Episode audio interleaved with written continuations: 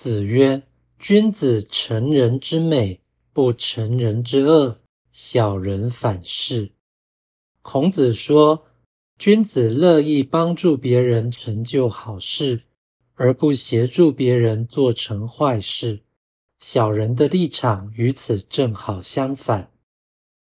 道义阐释：成人之美是成全他人的好事，或者帮助人上进。成人之恶是助长他人的恶意，或者造成他人沉沦，有如助纣为虐。本章呈现君子的天真无邪，以及有善心而无恶意。唯有如此，君子成人之美，不成人之恶。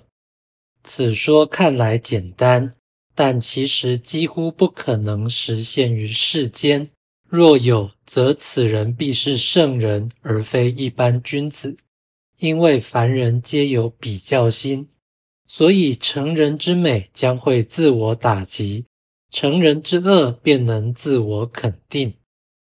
孔子对君子的认定，有时标准极高，有时标准极低。